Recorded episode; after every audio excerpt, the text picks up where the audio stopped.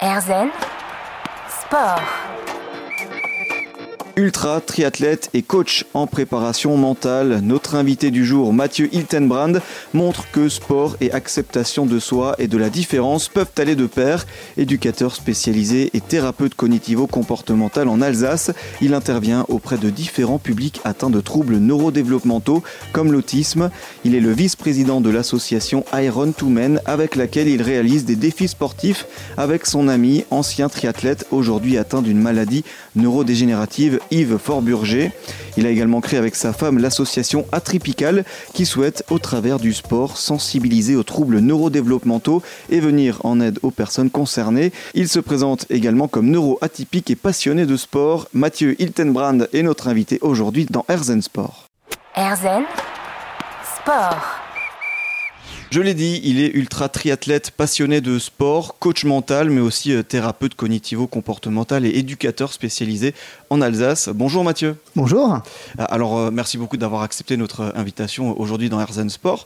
donc déjà, je l'ai dit dans, le sommaire de, de l'émission, vous vous présentez comme neuroatypique, c'est-à-dire alors, euh, neuroatypique, c'est c'est pas encore très très connu, même si les médias commencent à parler euh, de plein de choses.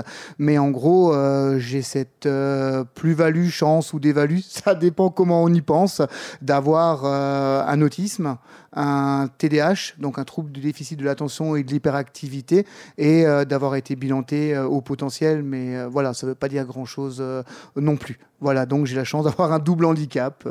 voilà. Ok, donc maintenant on sait ce que c'est donc neuroatypique. Euh, et alors donc, comme chaque euh, début d'émission, ce qu'on aime bien faire pour que les auditeurs puissent apprendre un peu à vous connaître, euh, c'est de, remonter à l'origine et de savoir comment pour vous cette passion du sport, elle a, elle a commencé. Et alors comment ça a démarré, si on remonte vraiment au tout tout tout début? Eh ben, c'était pas gagné. Parce que moi, j'étais un adolescent, ben, forcément, avec, euh, avec ce double handicap euh, qui n'était pas forcément super euh, inséré avec les autres. J'ai passé énormément de temps chez moi, devant la télé, devant les livres, à jouer aux échecs. Donc, du coup, ben, un jeune garçon qui reste à la maison, qui mange, qui bouge pas, ben, j'étais arrivé à plus de 120 kilos à l'âge de 12, 13 ans, 14 ans. Donc, voilà, j'étais pas enclin à faire du sport au départ, même si j'avais toujours aimé beaucoup le vélo, mais euh, je tournais en rond dans la cour de ma grand-mère en vélo. Voilà, avant de regarder euh, le club Dorothée à l'époque et tous les mangas euh, que j'ai mangés à tour de bras. Et ben, vous savez comment c'est dans la vie quand on est adolescent et qu'on est en fort surpoids, et ben, on se fait un peu brider on a les premières relations euh, amicales et les premières relations amoureuses qui sont jamais évidents. Donc on se fait traiter de gros sac, il y a la stigmatisation. Donc un jour on se dit ben j'en ai marre, je vais mal et c'est dans une grande souffrance adolescente avec plein de trucs que ben euh, j'ai commencé à faire de la boxe. Je, me suis dit, j'ai la rage, je veux faire la boxe. Euh, malheureusement, j'ai aussi des troubles 10, donc je suis dyspraxique. Donc la boxe, n'a pas été facile au début, mais ils allaient courir. Donc j'ai commencé à courir avec mes plus de 100 kilos et en fait, euh, bah, j'ai pas trouvé ça dur. Je courais doucement, 8 hein, km heure, mais j'ai commencé par courir une heure et demie. Et du coup, je me suis dit, bah tiens, euh, si je courais tous les jours une heure et demie. Donc j'ai couru tous les jours une heure et demie jusqu'à descendre à 60 kilos. Et du coup, bah, quand tu fais des courses, bah, tu vois qu'il y a des courses organisées. Et du coup, je suis tombé sur un 5 km que j'ai couru. Puis sur la table, il y avait un 10 km. Bah, j'ai couru le 10 km. Au 10 km, il y avait un marathon. Donc j'ai couru le marathon. Sur le marathon, il y avait sur la table un 100 km. Donc euh, trois mois plus tard, je courais le 100 km, euh, puis le 24 heures. Voilà. Et un jour, euh, j'étais chez le médecin pour un certificat médical. Et il y avait un vieux magazine qui s'appelle VSD dans le temps. Et puis je lisais ça, et puis j'ai vu triathlon d'Embrun, l'épreuve la plus dure au monde, voilà. Et du coup, je dis, je veux faire ça. Et ben, quatre mois après, avec un vélo d'emprunt, une combi d'emprunt, ben, je faisais emprunt pour mes 19 ans, enfin 18 ans, voilà. Et c'était le début du triathlon et ça a duré euh, plus de 30 ans. Et aujourd'hui, par exemple, votre euh, pratique sportive, ça ressemble à quoi? Ça se compose comment? Alors, euh, bah, la pratique sportive, elle se compose à gérer entre mon travail, les études, ma famille qui est aussi atypique et le sport. Donc j'essaye d'en faire tous les jours au maximum. Du coup, je vais tous les jours au boulot en vélo ce qui fait à peu près 35 euh, bandes de vélo par jour. J'essaie de courir entre midi et deux, mais entre-temps, quand j'ai fait une pause au triathlon, j'ai découvert la muscu, donc j'aime aussi beaucoup aller en salle. J'ai découvert euh, le jiu brésilien, Donc j'ai fait des sports de combat. J'ai découvert le MMA. Donc j'ai coaché pendant 10 ans en tant que coach MMA dans un club euh, chez nous à Strasbourg. Donc aujourd'hui, j'aime toucher à tout. Enfin voilà, j'ai fait du crossfit aussi beaucoup. Donc aujourd'hui, je fais du sport, mais euh, plus aussi typé euh, performance, on va dire, comme je faisais dans le temps. Euh, je touche un peu à tout. De l'escalade, de la prépa physique, du crossfit, enfin voilà, tout ce que je peux toucher, je touche et j'adore découvrir. Et justement, qu'est-ce que ça vous apporte personnellement Qu'est-ce que vous ressentez quand vous faites du sport? Alors, euh, j'ai animé une conférence justement euh, samedi, euh, organisée par une grande association d'Alsace, typique atypique, sur le TDAH et le sport. Et en fait, j'avais un, un jeune homme avec moi qui, court avec moi de 14 ans et je lui ai posé cette question. Je lui ai demandé ça pourquoi le sport dans le TDAH Et en fait, je trouve que Iliane, il a tout résumé. Il a dit quand je fais du sport, je pense à tout, mais je pense à rien. Et je trouve que cette phrase, elle est magique parce que c'est exactement ça. Quand je fais du sport, je pense à la fois à tout, à tous les problèmes du quotidien, à tout ce qu'il faut que je règle au travail et tout. Mais à un moment donné, bah, je pense plus à rien. Et c'est ce mix entre les deux, de penser à tout, à rien, bah, ça fait juste du bien. Quoi. C'est, ça permet de faire comme un, comme un petit focus. Et voilà. Donc je trouve cette phrase, elle est magique et elle résume tout. Ouais, effectivement, donc se, se- se libérer, se faire du bien par le sport. Tout à fait. Mathieu Hiltenbrand est notre invité aujourd'hui dans Erzen Sport, passionné de sport, éducateur spécialisé et thérapeute cognitivo-comportemental en Alsace, mais aussi vice-président de l'association Iron to Men. On en parle dans un instant. Erzen Sport. Erzen Sport en compagnie aujourd'hui de Mathieu Hiltenbrand, thérapeute cognitivo-comportemental et éducateur spécialisé en Alsace, ultra triathlète passionné de, sport et aussi euh, vice-président de l'association Iron to Men, euh, une association qui est, euh, est avant tout une histoire entre euh, de passionnés de sport, Yves Forburger et vous. C'est ça, c'est en fait c'est une histoire entre deux amis. C'est ça, complètement. C'est une histoire un peu folle qui, qui nous a même dépassé à un niveau médiatiquement et qui a eu un impact de fou, mais finalement, c'est une histoire on ne peut plus simple.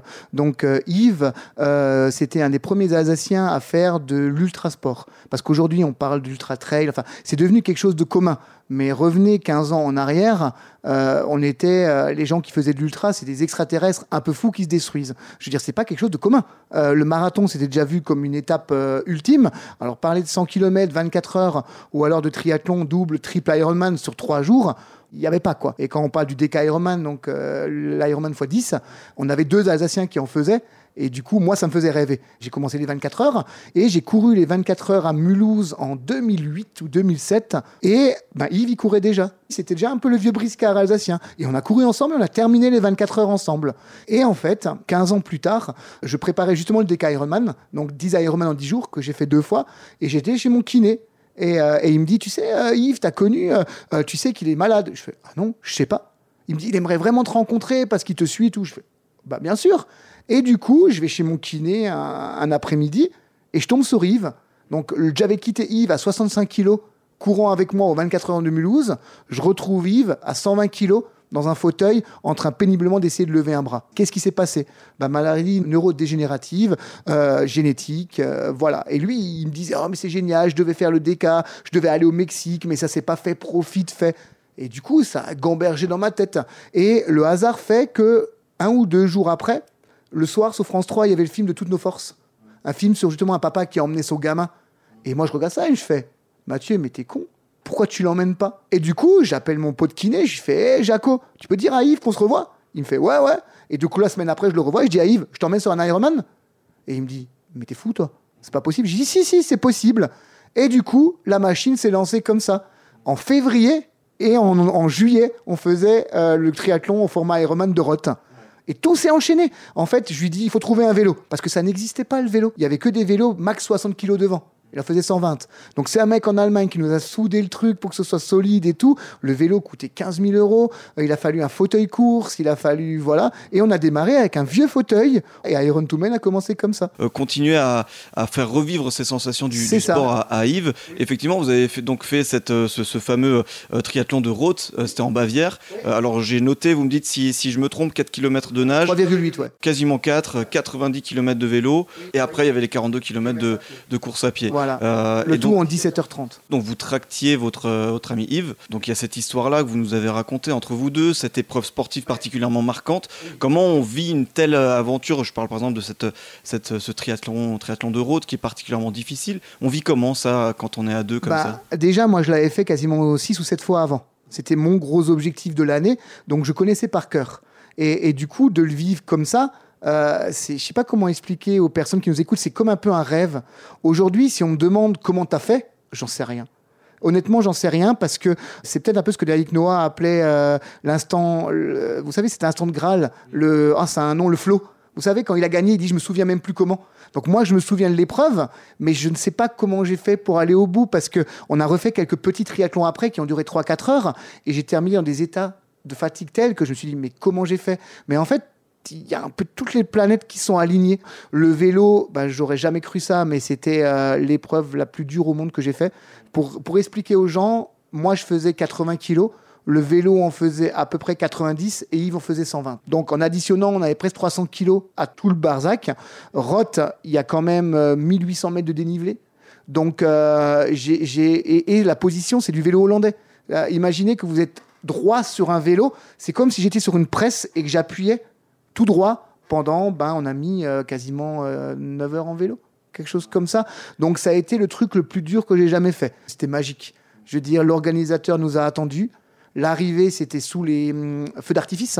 Et euh, Yves, il a passé la ligne d'arrivée, on l'a tenu en marchant. Enfin, on l'a tenu à trois pour qu'il marche. Et ce que j'ai trouvé phénoménal, c'est que passer la ligne d'arrivée, moi, je me suis écroulé. Mais vraiment, j'étais euh, plus son, plus d'image, j'aurais pas pu faire un mètre de plus.